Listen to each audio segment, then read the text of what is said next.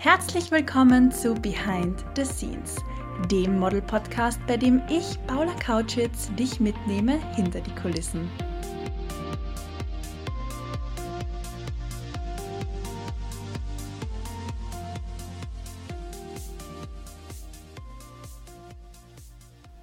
Hallo und herzlich willkommen zu dieser 39. Folge von Behind the Scenes. Endlich geht es weiter nach der Sommerpause.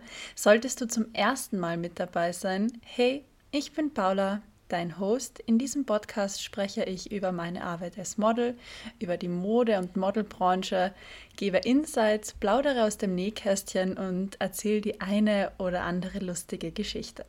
Solltest du bereits zum 39. Mal in Folge mit dabei sein und konntest die Sommerpause kaum überbrücken, Welcome back, old friend. Es ging mir ähnlich. Obwohl ich schon recht urlaubsreif war und mich schon sehr, sehr, sehr auf meine wohlverdiente Pause gefreut habe, hat es mich dann gegen Ende hin doch schon wieder in den Fingerspitzen gekribbelt und ich habe ein richtig cooles Podcast-Interview für dich ausmachen können. Und zwar mit der lieben Eve Stahlhut. Sie ist die Headbookerin des Hamburg-Büros von Addicted to Models und unter anderem auch für mich als Model und meine Buchungen in Deutschland zuständig.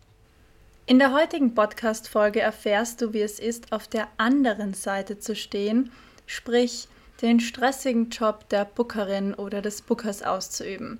Eve wird mit mir richtig lässig aus dem Nähkästchen plaudern und erzählt dir unter anderem, wie es ist, Supermodel Claudia Schiffer zu betreuen, wie viel Gage Giselle Bündchen sich zum Beispiel für ein Kampagnenshooting vorstellt und, und, und. Eve arbeitet schon seit jeher innerhalb der Branche, berichtet in der heutigen Folge von ihren Anfängen, gibt wahnsinnig spannende Insights und verrät dir natürlich auch, was du als Model konkret an dir, deinem Book und deiner Arbeit tun oder verändern kannst, um noch besser von Kunden wahrgenommen zu werden. Ich persönlich habe mich schon sehr auf das Gespräch mit Eve gefreut, zumal es mir immer eine Ehre ist, mit ihr zu reden. Sie ist einfach zuckersüß, wirst du dann selbst auch gleich merken. Aber zum anderen, weil sie eben ein absoluter Vollprofi ist und enormen Mehrwert für dich in diese Podcast-Folge bringt. Jetzt möchte ich dich gar nicht länger auf die Folter spannen und wünsche dir ganz viel Freude beim Anhören der heutigen Folge. Poste doch gern eine Story auf Instagram und lass mich sehen, wie du den Podcast hörst. Wenn du mich markierst, Pamka und die Modelschmiede, dann reposte ich jede Story gern.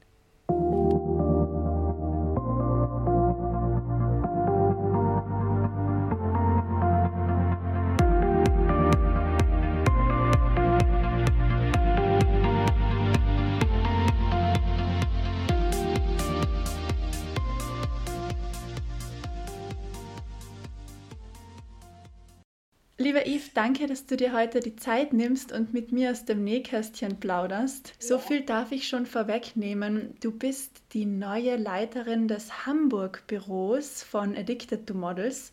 Stell dich doch gerne mal selbst vor und erzähl ein bisschen was über dich und deinen Werdegang. Ich bin seit März im Prinzip äh, Team von Addicted to Models, leite aus der Hamburg heraus ähm, den deutschen Markt baue das hier auf, sagen wir mal so. Und zu meinem Werdegang, ich habe Textilmanagement und Modemarketing studiert. Während meines Studiums habe ich schon bei der ähm, großen Agentur hier in Hamburg Model Management gearbeitet, die ja von der bekannten Heidi Groß geführt wird, ähm, die ja seinerzeit große Stars wie Claudia Schiffer, Heidi Klum, ähm, Diane Krüger und so weiter vertreten hat. Und da habe ich schon das erstmal reinschnuppern. Das habe ich ziemlich lange gemacht nebenbei, habe aber dann eben nach dem Studium gedacht, als sie mich fragte, darf, möchtest du nicht als Juniorbookerin bei mir anfangen, habe ich ähm, gesagt, so nein, ich möchte erstmal in meinen studierten Beruf gehen. Bin dann erstmal in die Modebranche gegangen, als in den Vertrieb Genau, habe äh, da dann ganz lange für die Bakar zuerst und danach für die Wii-Gruppe im Vertrieb gearbeitet, also schlicht klassisch im Außendienst.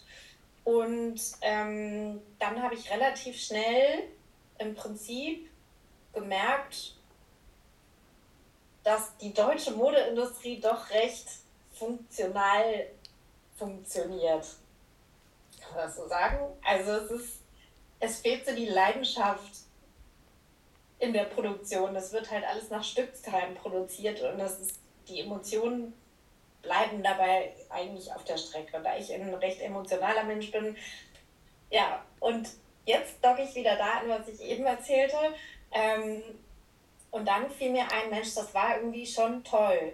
So ähm, dieses glamouröse Modelleben, auch in der Agentur, der, die ganze Stimmung, äh, die Nähe zu den Kunden, zu den Modellen, das kreative Briefing, das Internationale. Ähm, genau. Und dann ist es nicht gleich wieder zurück in eine Modelagentur gegangen, sondern dann habe ich erstmal bei der Firma Tom Taylor als Projektleiterin gearbeitet. War da zwei Jahre angestellt und währenddessen hatte ich unter anderem das Projekt die Digitalisierung der Kollektionsübergaben ähm, zu pitchen mit Produktionsfirmen. Genau. Und das hat mir wahnsinnig viel Spaß gemacht. Und dann war ich ja auch schon fast wieder mit einem Schritt, äh, also mit einem Fuß äh, sozusagen auf der, zwar auf der Kundenseite aus dem Model Booking, aber genau, so ist es im Prinzip entstanden. Und dann hat die Produktionsfirma, die dann den Pitch gewonnen hat, sozusagen, ähm, gefragt, ob ich nicht Lust hätte, dort anzufangen. Und da habe ich gar nicht lange überlegt und habe zugesagt. Genau, das habe ich dann eine ganze Weile gemacht. Da habe ich äh, viele Hardjobs betreut, gecastet sozusagen auf Kundenseite. Und dann hat mich eine andere Hamburger Boutique-Agentur ähm, abgeworben dort. Und so äh, bin ich dann im Prinzip wieder zurück ins Modelbooking gekommen den Weg hätte man abkürzen können, aber du weißt ja, der Weg ist das Ziel. Der Weg ist das genau. Ziel, ja, genau. Das ist lustig, wie man dann irgendwie wieder zum, zurück zum Ursprung findet. Ich arbeite jetzt streng genommen nicht und trotzdem irgendwie in meinem studierten Beruf, weil ich habe ja Journalismus studiert und mhm. arbeite jetzt weder bei Film, Fernsehen, Radio, was auch immer, aber mit dem eigenen Podcast kann ich das auch irgendwie ausleben. Ja, ist richtig. Das ist auch spannend. Auch eine schöne Mischung. Ja, voll. Symbiose macht es am Ende immer, habe ich festgestellt. Weil ich weiß zum Beispiel, wenn ich die Kundenbriefings lese, weiß ich ja immer genau, was bedeutet das? Was bedeuten die Nutzungsrechte? Ne? Da, von daher war der erste Part meines Berufsweges schon dann doch am Ende des Tages hilfreich. Du hast jetzt eben die Kundenbriefings angesprochen. Für mich als Model und ich glaube auch für sehr viele meiner ZuhörerInnen ist wahnsinnig interessant aus deiner Sicht, was braucht es denn als Model, um wirklich bei Kunden sehr gut anzukommen? Du hast jetzt von Haarjobs gesprochen. Natürlich müssen Haare gepflegt und gesund sein, aber was kann man als Model darüber hinaus noch tun? Das ist ehrlich gesagt eine ganz schwierige Frage, weil da gibt es keine Antwort drauf. Das hat, ähm, also klar, die Basics, die ihr alle kennt im Prinzip, nicht? immer gepflegt, äh, gepflegtes Auftreten, Zuverlässigkeit, ähm, niemals flunkern, auch schon erlebt. Also sprich, ähm, das hat mir mein Agent nicht gesagt, obwohl der Agent das in den meisten Fällen getan hat solche Dinge kommen nicht so gut an beim Kunden. Das ist aber dann schon, wenn du gebucht bist am Job, am Set sozusagen. Da habe ich auch schon so ein paar Sachen erlebt. Sowas ist nicht so prickelnd. Also immer ehrlich, freundlich, offen, authentisch sein. Ähm, genau, gepflegt, alles das, was ein Model halt mitbringen muss. Das ist schon mal das große Paket, sage ich jetzt mal, wenn man das mitbringt. Ansonsten ist es. Äh, es ist ja immer eine Sache, was stellt sich der Kunde vor, was möchten Sie, wie möchten Sie das Produkt zeigen. Wir haben jetzt seit einiger Zeit diesen Trend Diversity. Da ist es zum Beispiel für die ganzen nordischen Modelle einfach schwierig. Nicht, weil sie nicht mehr hübsch sind, weil sie nicht, äh, aber es ist einfach gerade der Puls der Zeit. Ähm, wo man sagt, okay, es ist jetzt einfach gerade die Phase, wo eben diese Diversität gefragt ist. Und das ist, glaube ich, für die Modelle, die dann gerade nicht in dieses Trendschema passen, ganz schwierig. Ja, weil man sich halt, und da habe ich auch übrigens Best-Ager-Modelle, die immer super gearbeitet haben, die jetzt im Moment wirklich einfach sich andere Jobs suchen müssen, weil es gerade nicht der Puls der Zeit ist. Und ich hoffe, ich konnte damit so ein bisschen die Frage beantworten. Es ist im Prinzip wirklich immer das, was ist gerade der Trend. Das eine ist die Basis, was ich sagte, was sowieso grundsätzlich ein Model mitbringen muss. Und das andere ist Glückssache. Entweder passt du gerade in diesen Trend oder nicht. Noch vor Corona, also 2018, 19 muss das gewesen sein, hat in Mailand gefühlt jedes Model ausgesehen wie ich. Braune Haare, blaue Augen, 1,80 Meter groß, helle Haut. Schau. Wenn man jetzt nach Mailand schaut, dann reißen sich die Kunden um asiatische Models, um dunkelhäutige Models. Und so wie du gesagt hast, das ist einfach, ja, jede Saison ist was anderes angesagt, könnte man sagen.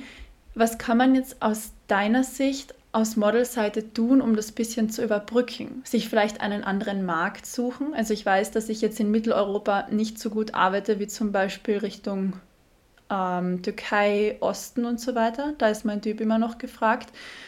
Du hast auch angesprochen, ja, man. Ist das eine Lösung? Ja. Ne? Also eine kurzfristige, weil wir müssen ganz ehrlich sein, der Trend hält jetzt schon länger mhm. an. Das ist natürlich, ähm, hat auch was mit der Situation in unserer Welt zu tun.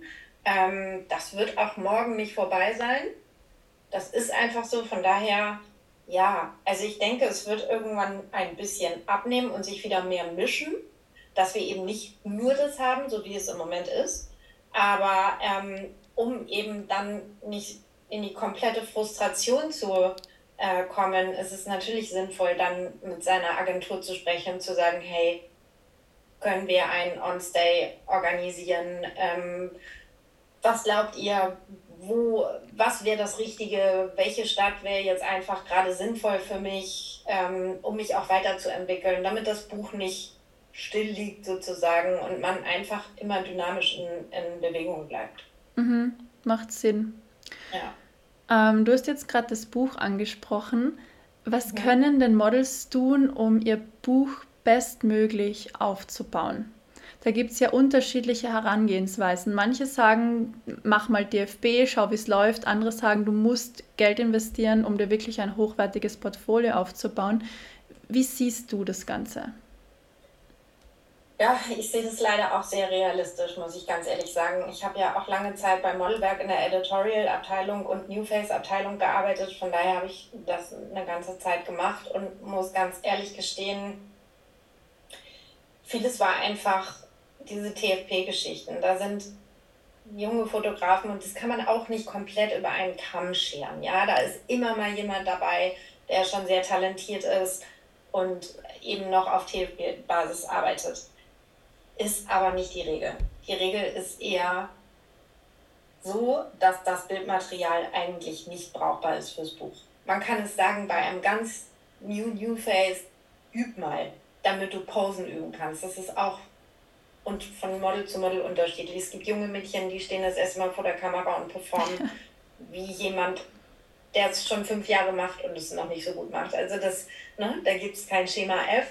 Aber ähm, grundsätzlich würde ich sagen, ähm, ist ein Pay-Test, wenn man relativ zügig sein Buch gut und qualitativ gut aufbauen möchte, immer sinnvoll. Es ist leider so. Die Zeiten, dass es so ein Give and Take war, sind leider vorbei. Dazu müssen wir alle zu viel arbeiten, um, um Geld zu verdienen und keiner arbeitet mehr ohne Geld zu verdienen. Ähm, und in der Regel ist es auch so, wenn man das anständig macht, dass es sich dann relativ schnell auszahlt. Mhm. Und ähm, in einem Buch muss einfach immer irgendwie ein Faden drin sein. Und ähm, ganz wichtig ist heutzutage, dass ein Buch nicht mehr zu lang ist. Also ich sage max 25 Seiten insgesamt. Alles andere guckt sich ein Kunden nicht an. Das A und O ist das Startbild, weil erfahrungsgemäß gucken sich auch die Kunden heutzutage, wenn das Startbild, die gucken sich nur noch die Startbilder an und entweder catcht das und wenn es nicht catcht, dann machen sie gar nicht das Buch auf. So, also von daher ist das Starter, man sagt immer Starter und Closer, aber in dem Fall der Starter natürlich noch viel mehr ähm, super entscheidend. Ja, und dann müssen die 25 Seiten einfach auch ein bisschen zeigen, kann sie unterschiedlich sich zeigen. Lacht sie mal, haben wir unterschiedliche Gesichtsausdrücke oder es ist immer der gleiche Blick. Ähm, es muss interessant sein, es muss den Kunden einfach abholen und auf irgendeine Weise catchen. Auch da sind die Geschmäcker natürlich unterschiedlich. Und reden wir über einen kommerziellen Kunden oder eher einen, der, äh, sage ich jetzt mal, nicht kommerziell aufgestellt ist, sondern eher in die High-End-Richtung geht. Ja, aber grundsätzlich würde ich sagen, die, die, das ist das, was so ein Buch zeigen muss. Und ganz wichtig eben auch mal Wäsche. Wäsche, Badeanzug, sodass man wirklich eigentlich für jeden was dabei hat. So sollte das Main-Buch aussehen. Natürlich macht jeder Booker auch irgendwo dann immer noch, man hat die Möglichkeit, in den meisten Buchungssystemen unterschiedliche Bücher nochmal schnell äh, spezifisch umzustecken. Das geht natürlich auch, aber ich sage mal, das Main Book, was auch immer auf der Website der jeweiligen Modelagentur äh, sichtbar ist, sollte ein kleiner Querschnitt sein. Mhm. Als Model muss man in Deutschland ja ein Gewerbe anmelden. In Österreich ist das tatsächlich nicht so. Und man braucht in Wahrheit keine Ausbildung, um als Model zu arbeiten. Natürlich kann man sich weiterbilden, kann hier und da eine Fortbildung machen, ein Coaching besuchen, was auch immer, aber es ist nicht vonnöten, wie jetzt zum Beispiel ein Studium, das vielleicht etwas kostet oder eine Ausbildung für einen anderen Beruf. Also sprich, möchte man Jus oder Jura in Deutschland ähm, studieren, kostet das in den meisten Fällen was und dann später kann man auch in dem Beruf arbeiten. Braucht viele Prüfungen, um dann den Beruf ausüben zu können und das ist ja auch ein holpriger Weg oder zumindest ein Weg mit unterschiedlichen Etappen.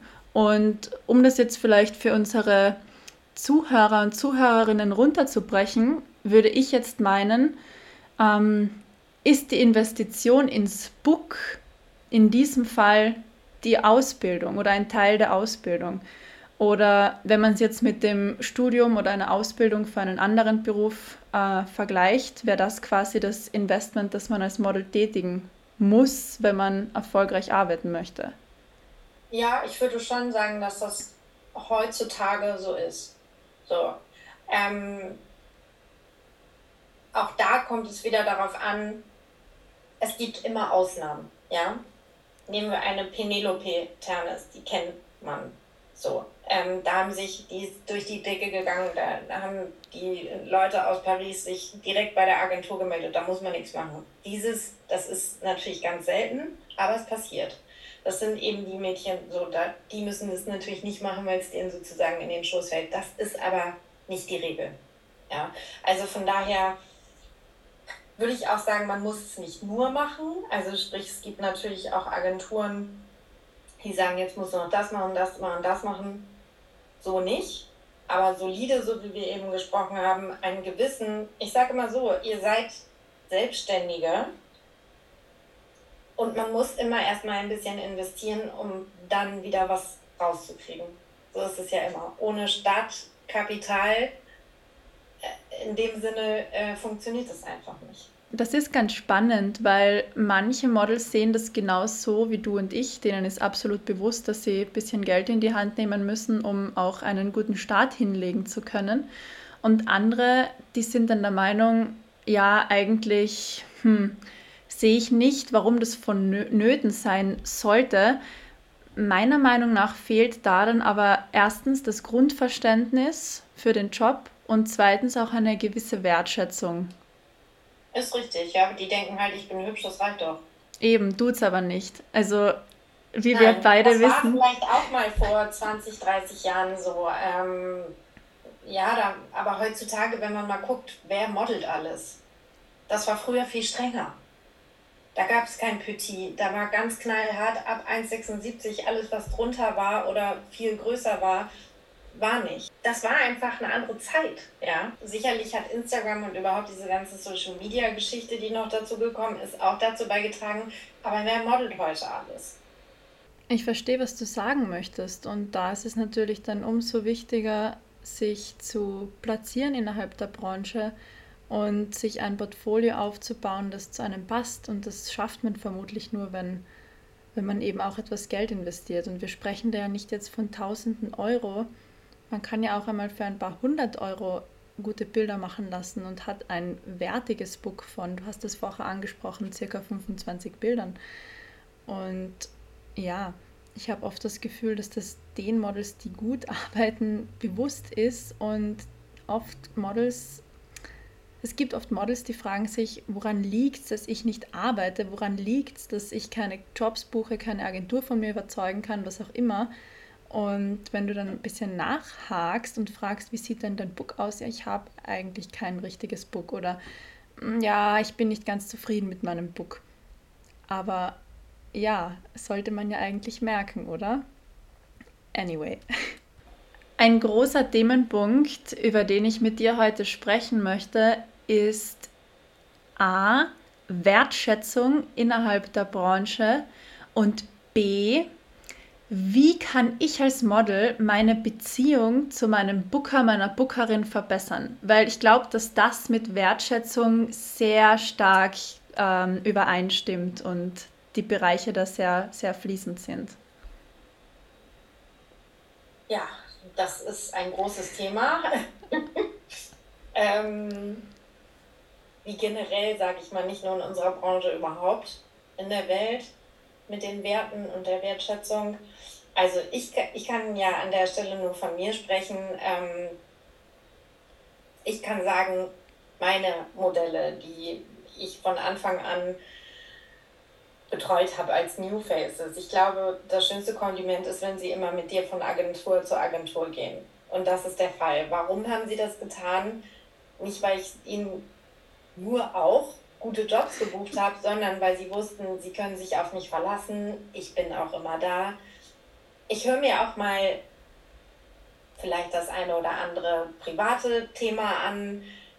Es ähm, ist am Ende des Tages doch eine so enge Bindung, wo es vonnöten ist, dass man sich so vertraut, gerade mit den weiblichen Modellen, wenn sie jung sind. Da geht es auch um Figur, um Ernährung, ähm, wenn man da nicht eine gewisse Form der Empathie auch als Booker hat, ähm, dann ist es ganz schwer, die, zu den ähm, jungen Modellen und jungen Menschen Vertrauen aufzubauen, weil das kann ja auch ganz schnell in eine andere Richtung gehen, dass es dann eben zu gesundheitlichen Themen kommt und so weiter und so fort. Da ähm, bedarf es schon eine, eine große Verantwortung, derer man sich bewusst sein muss. Ähm, und wenn meine Erfahrung ist, wenn die Modelle das merken und dass sie da vertrauen können und es ein ehrliches Verhältnis ist, man nicht lügt und überredet sozusagen, um sich selbst ähm, den Job zu, gebucht, um zu sagen können, ich habe den Job gebucht, ähm, dann ist es eigentlich alles gar kein Problem mehr. Dann hat man die besten Voraussetzungen für ein, ein super Verhältnis miteinander. Und das kann ich wirklich sagen, das hatte ich selbst mit den Eltern von meinen jungen Mädchen, wo wir dann WhatsApp-Gruppen hatten, was immer eine sehr schöne Geschichte ist. Die haben das alle sehr zu schätzen gewusst. Und ähm, ja, also im Prinzip komme ich immer wieder darauf hin zurück. Das ist das Allerwichtigste. Ehrlichkeit, ähm, auch vielleicht mal über die Arbeitszeit hinaus sich Zeit nehmen, um zu zeigen, hey, du bist mir wichtig und es ist nicht, du bist nicht nur ein Verkaufsobjekt für mich, was ich abziehen muss. So, und ähm, wenn man das begriffen hat als Agent und auch das Model umgekehrt genauso diese Wertschätzung dann zurückgibt, dann hat man eigentlich eine schöne Voraussetzung. Das ist voll schön. Ja. Als ich bei meinem ersten On-Stay zwei Wochen in Folge für den gleichen Kunden gearbeitet habe und das eigentlich so mein internationaler Durchbruch war, habe ich der ähm, Agentur auch so eine Box mit Baklava vorbeigebracht und habe gesagt, okay Leute, wir essen jetzt gemeinsam ein Stück Baklava und ich möchte mich bei euch bedanken. Und das kam wahnsinnig gut an. Einfach dieser kleine Akt der Wertschätzung. Und wie gesagt, ich bin zum Bäcker gegangen. Das hat jetzt nicht tausende Euro gekostet, sondern einfach so eine kleine Aufmerksamkeit und jeder hat sich gefreut. Das hat auch nichts damit zu tun, dass man sich irgendwo, keine Ahnung, einschleimen möchte, aber das ist zum Beispiel etwas, das man jetzt als, als Model tun kann, um sich für einen tollen Job zu bedanken. ich habe mit Models schon sehr interessante Gespräche geführt und war dann fast etwas schockiert, als Models dann komplett trocken zu mir gesagt haben, warum tust du das dann? Das ist doch deren Job, das zu tun. Ja, schon, aber möchte ich ein angenehmes Arbeitsverhältnis, so wie du das auch gerade angesprochen hast, wo man sich vielleicht etwas über die Arbeitszeit hinaus auch gerne Zeit nimmt und sich für den Menschen interessiert, möchte ich mit Menschen arbeiten oder ist mir meine Umgebung und die Menschen um mich herum völlig egal? Und das sind halt so Fragen, die man sich da stellen kann. Weißt du, ich überlege gerade die ganze Zeit, das ist auch so ein bisschen, das klingt jetzt blöd, weil du bist ja auch die gleiche Generation, du bist da sehr reif, finde ich, in deiner Art zu denken. Danke. Und natürlich hast du da eine intelligente Art zu denken. Das ist natürlich, klingt jetzt gemein, aber ähm, ich würde sagen, weißt du, klar, man kann so durch die Welt gehen und sagen, ja, das ist ja ihr Job. Auch die Kassiererin beim Supermarkt, das ist ihr Job. Trotzdem kann ich nett zu jemandem sein. Ja. So. Und ein Lächeln und ähm, vielleicht die eine oder andere Geste und kleine Aufmerksamkeit, das tut keinem weh. Es ist leider so ein bisschen auch Trend unserer Zeit, dass die Leute ähm, das alle vergessen. Und die Zeit sich nicht mehr genommen wird. Eben wie du sagst, es ist ein People's Business. Es ist ein, wir machen, wir sind ja keine Roboter und es ist kein Computer, den man an- und ausschaltet. Dann wird es echt haarig, wenn man so anfängt miteinander zu arbeiten. Dann wirst du aber auch nie zu dem Thema, was wir vorher über Wertschätzung und wie schafft man es, eine gute Beziehung mit seinem Booker aufzubauen. Ähm, das wird man so nie erfahren, wenn man so stoisch daran geht und praktisch die Menschlichkeit komplett flöten geht, sage ich jetzt mal. Das ähm, passt dann nicht. Ich meine, es ist, es gibt auch Booker, die, die, ne, das sind ja auch nicht alle Booker gleich. Also von daher, es gibt Booker, wo dann das Model und das ist dann ein Match und das funktioniert vielleicht gut, wie immer im Leben. Aber ich sag mal, grundsätzlich ist das natürlich einfach die schönere Variante. Und ich muss sagen, das Gros der Modelle, die ich kennenlernen durfte auf meinem Weg jetzt die letzten 10, 12 Jahre, ähm, da habe ich die gleichen Erfahrungen gemacht, was du gerade gesagt hast. Die sind süß, schicken dir zu Weihnachten Karten, bedanken sich oder kommen in der Agentur vorbei und, und äh, bringen Pakete. Und es geht, wie du schon sagst, nicht um das große Ausgeben, sondern es ist einfach eine kleine Aufmerksamkeit, ein Dankeschön. So, ähm, und das ist schon süß. Und da freut sich auch jeder Booker drüber. Ja. Jetzt möchte ich einen Themensprung machen. Mhm. Was war denn der am besten bezahlte Job, den du je gebucht hast? Uh. Douglas. Douglas. Darf ich fragen, wie viel das war? Ich möchte keine Zahlen nennen, aber es war sechsstellig. Wow, krass. Ja. War das ähm, ein Model, also die Gage für ein Model? Ja. Doch, das passiert und ähm, ist aber heutzutage eher selten. Passiert nicht mehr viel. Das ist, ähm, da muss das Model einfach auch schon ähm, auf einem anderen Level sein und ne, der Bekanntheitsgrad so, dass so eine große Brand bereit ist, so viel Geld auszugeben. Logisch. Das ist dann immer eine Kombination. Heutzutage sind die Kampagnen ja auch einfach nicht mehr so gut bezahlt. Ich ja. durfte als Praktikantin noch in der Branche äh, anfangen, da haben wir über ganz andere Summen gesprochen. Da war das ganz normal, okay. solche Buchungen zu machen. Mit einigen Bookern befreundet hier in Hamburg sind wir ja nun auch so ein Agenturnest, ähm, die das eben noch länger machen als ich und sagen, das waren noch Zeiten. Da wurden einfach Rechte nachgekauft und es hat geklingelt in der Kasse. Verrückt. Das hat sich leider alles verändert. Ja, aber ich meine, man kann jetzt auch eine Claudia Schiffer nicht mit einem unter Anführungszeichen normalen Model vergleichen. Das war nicht Claudia Schiffer. Das nicht so hoch. Okay. Das war mehr in der Mitte. Okay. Heftig. Aber schon auch bekannt. Ja. Und auch Anfang 30. Es war nicht Claudia Schiffer. okay. ich war letzte Woche, ähm, war ich mit Kevin was trinken am Abend und wir haben ein bisschen privat und beruflich geplaudert, alles Mögliche. Und da habe ich ihn auf meine aktuelle Option angesprochen bei dem niederländischen Kunden. Und da meinte er auch, ähm, die hätten auch Giselle Bündchen angefragt für 700.000 Euro. Ha!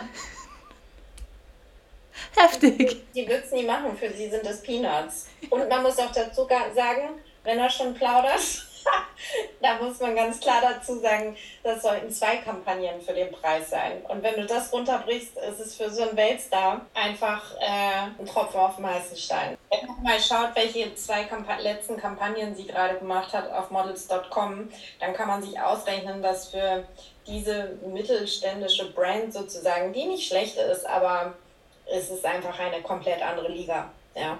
Und ähm, dann muss man das alles wieder in Relation setzen. Und wie gesagt, zwei Kampagnen heißt für eine Kampagne 350.000 Euro. Natürlich eine mega Gage, aber für einen Weltstar im Verhältnis einfach Peanuts. Das ist verrückt. Natürlich ist es voll viel Geld. Bitte versteht mich jetzt nicht falsch, liebe Zuhörerinnen und Zuhörer. Aber ich habe jetzt kürzlich für die Modelschmiede einen, ein Instagram-Posting erstellt. Das heißt, das sind die Top-Verdiener unter den Models. Und die liebe Giselle Bündchen liegt da mit 400 Millionen Euro wirklich jenseits von Gut und Böse. Also sie ist tatsächlich das bestbezahlteste Supermodel aller Zeiten. Und ich habe auch vor einigen Jahren ihr Buch gelesen, in dem sie wirklich sehr, sehr wertschätzend über die Branche spricht und auch darüber berichtet, wie sie als 18-jährige junge Frau oder Mädchen eigentlich angefangen hat zu modeln, wie sie schon mit 14 Jahren mit ihrer Mutter gemeinsam im Einkaufszentrum gescoutet wurde, wie sie sich das alles aufgebaut hat, auch ihr Weg zu Achtsamkeit und einem sinnerfüllten Leben. Also lange Rede, kurzer Sinn, ihr könnt schon raushören, dass ich einfach ein Giselle-Fan bin und es toll finde, was sie alles aus eigener Kraft geschafft hat. Aber natürlich kann man das bestbezahlteste Supermodel und die Gage, die sie sich wahrscheinlich auch für ihren, Jobs verspricht, dann nicht mit einer Gage für unter Anführungszeichen normale Models vergleichen. Und das ist auch okay so. Für alle ist in dieser Branche Platz und ich möchte das jetzt gar nicht auf- oder abwerten, es ist einfach so. Natürlich würde ich mich riesig freuen, Sie bei einem Job zu treffen. Stellt euch doch einmal vor, diese besagte niederländische Brand würde uns beide buchen da hätte ich nicht nur einen Fangirl-Moment. Darf ich das mit reinnehmen? Ja, wir sagen ja nichts groß. Gut. Du, liebe Yves, ich habe jetzt eigentlich alle Fragen, die ich unbedingt stellen wollte, gestellt. Gibt es noch irgendetwas, das du hinzufügen möchtest oder eine wilde, verrückte Geschichte, die dir einfällt? Du plauderst ja sonst auch so gern aus dem Nähkästchen. Eine verrückte Geschichte. Im Vorgespräch hast du mich ja schon wissen lassen, dass du auch Modelerfahrung hast und nicht immer auf der anderen Seite warst. Ja, aber da war ich acht Jahre alt, ganz klein und habe ganz schnell festgestellt, dass ich nicht vor die Kamera gehöre, weil ich jetzt schüchtern und ja, genau. Von daher, das fiel definitiv aus. Ähm, eine verrückte Geschichte. Nee, im Prinzip nicht. Ich bin froh, dass ich den Job für mich so ausüben kann. Ich muss aber auch dazu sagen, das weiß ich nicht, ob das klug ist, das reinzutun, aber ich bin happy, dass ich jetzt so eine tolle Agentur gefunden habe, weil ich habe ja schon eine Strecke hinter mir und kann nur sagen, je größer die Agentur, desto unangenehmer, unangenehmer fürs Model und auch für Agenten, wenn man den Job eben mit einem gewissen Herz und Reinheit im Herzen machen möchte, weil es ist ein Haifischbecken und man trifft nicht immer nur nette Leute. Und das heißt nicht, dass man nur in Watte äh, gepackt wird. Ja, es ist ein hartes Business, das wissen wir alle, denke ich. Aber deshalb muss man es sich ja nicht noch schwerer machen. Also man kann ja die Menschen darauf vorbereiten und es reicht, wenn man dann den ganz rauen Wind irgendwie bei den Castings international mal erlebt. Ja und wie heftig es sein kann. Ich rede jetzt von Paris. Mhm. Mailand, Paris ist, glaube ich, einfach so. New York, der krasseste Markt. Ähm, aber umso wichtiger ist es eigentlich, dass man ein Stück weit authentisch und auch so ein bisschen bodenständig bleibt, ja. Und ähm, ich sage immer so, Leute, es ist ja kein Lifestyle, den, doch es ist auch ein Stück weit ein Lifestyle schon, aber es ist am Ende des Tages machen wir hier ein Business. Mhm. Und ähm, deshalb finde ich so wichtig, dass man, dass die Menschlichkeit nicht verloren geht. Und das ist das, was ich jetzt gefunden habe, was gerade bei meiner letzten Station und ich persönlich als unglaublich unangenehm empfunden habe. Ähm, und die Menschen verändern sich dann auch. Wenn du dauerhaft in so einem Umfeld arbeitest, man verändert sich. Ohne dass man es so merkt. Aber es ist ein schleichender Prozess und da habe ich dann irgendwann gesagt, nein, so geht's nicht. Und ähm, das würde ich mir wünschen für die Industrie, dass sich das ein bisschen mehr weiter durchsetzt und die Guten eben erfolgreicher werden und äh, gute Modelle bekommen und äh, nicht immer nur dahin geguckt wird, wo vermeintbar äh, es prestigereicher ist, ähm, weil meistens, wie ich vorhin schon sagte, jetzt kommt der Spruch nochmal, es ist nicht alles Gold, was glänzt. Ja, es ist nicht alles Gold, was glänzt. Umso froher bin ich aber, dich in der Addicted-Familie zu wissen. Und ich finde es sehr schön, dass du auch mich als eines von vielen Models bei Addicted betreust. Dankeschön, liebe Paula. Es ist mir ein großes Vergnügen, mit solchen tollen Models wie dir zusammenzuarbeiten. Oh, danke. Das ist so süß. Liebe Yves. Zurückgeben. Wow, danke, dass du heute mit dabei warst. Sehr gerne.